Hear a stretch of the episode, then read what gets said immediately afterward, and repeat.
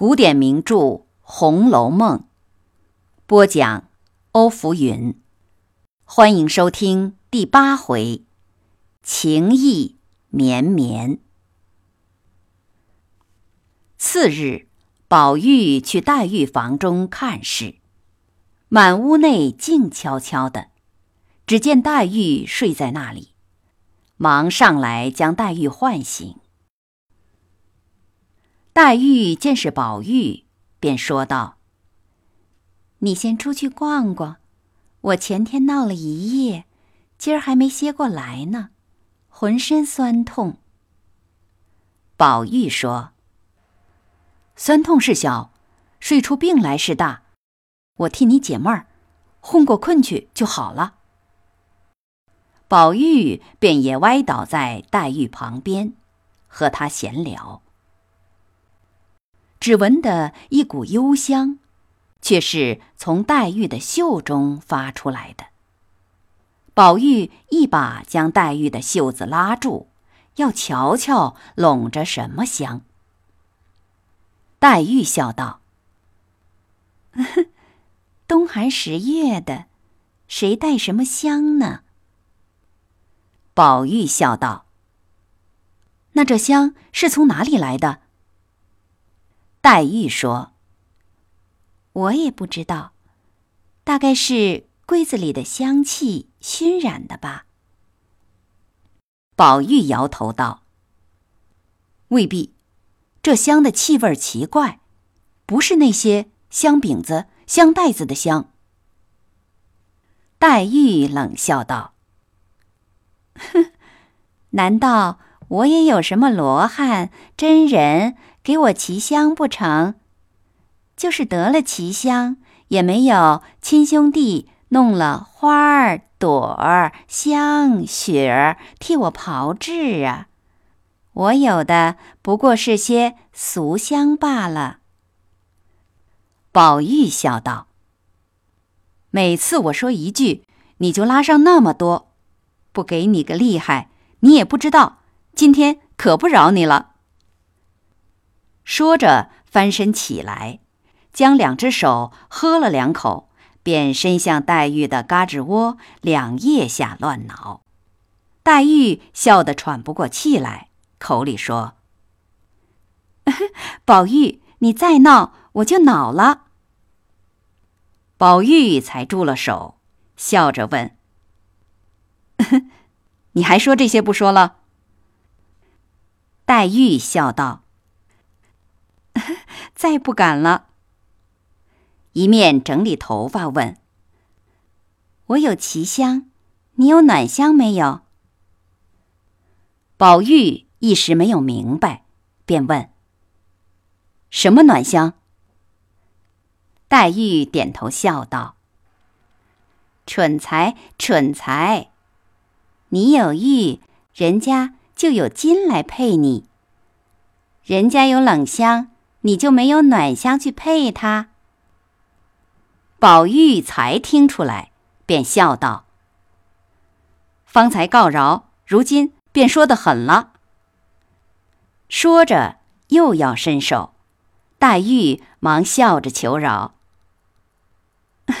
好哥哥，我可不敢了。”宝玉笑道：“饶你不难，只把袖子让我闻一闻。”说着，便拉了袖子拢在脸上，闻个不休。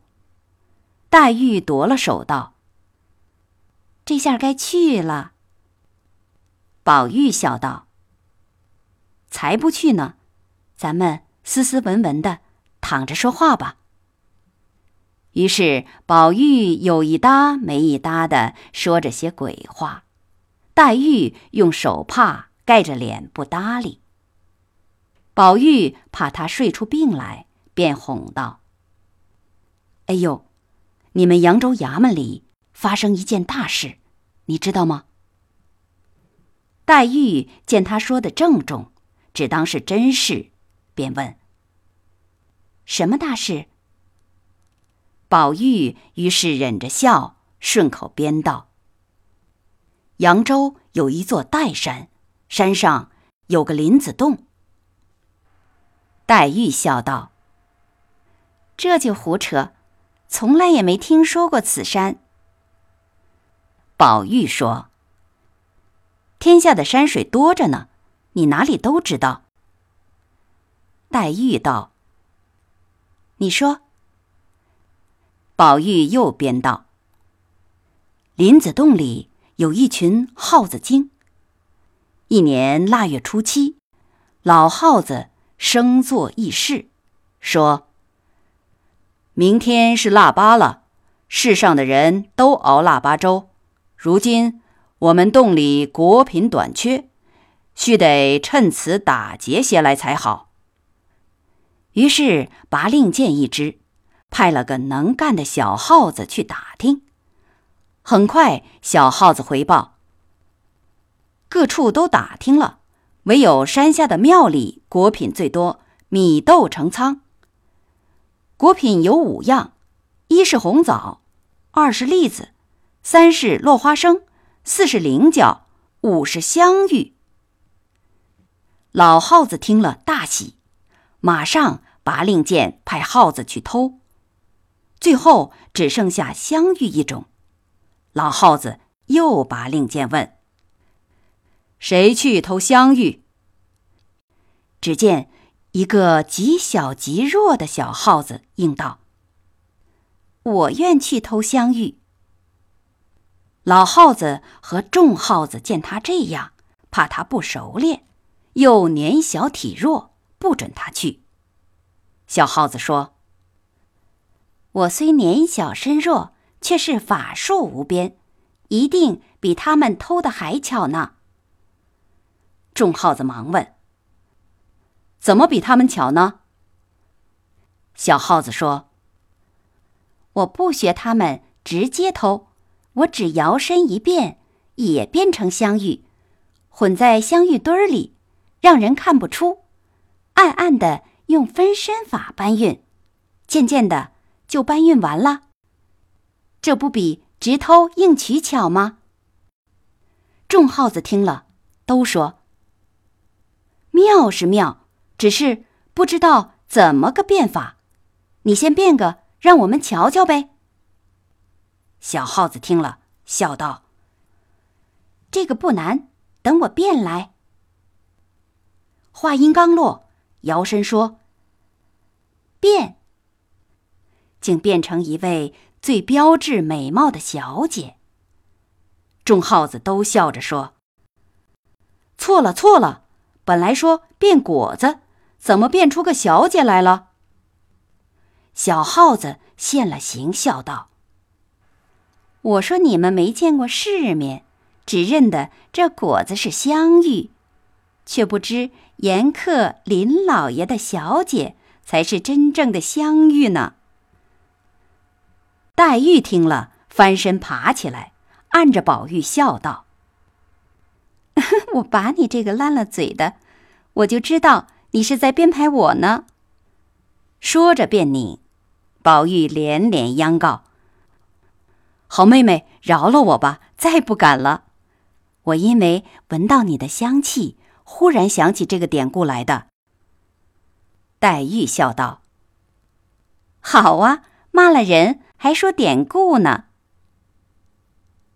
一语未了，只见宝钗走来，笑着问：“谁说典故呢？”黛玉忙让座，笑着说：“还有谁？他骂了人，还说是典故。”宝钗笑道：“哦，怪不得他，他肚子里的典故本来就多嘛。”只是一件可惜，该用典故的时候，他偏就忘了。有今儿记得的，元宵夜里的芭蕉诗就该记得呀。别人冷得不得了，他只是出汗，这会子偏又有记性了。黛玉听了，笑道：“阿弥陀佛，到底是我的好姐姐。”你一般也遇见对子了，可知一报还一报，不爽不错的。感谢你收听《红楼梦》第八回“情意绵绵”。欢迎继续收听第九回“宝玉误缠”。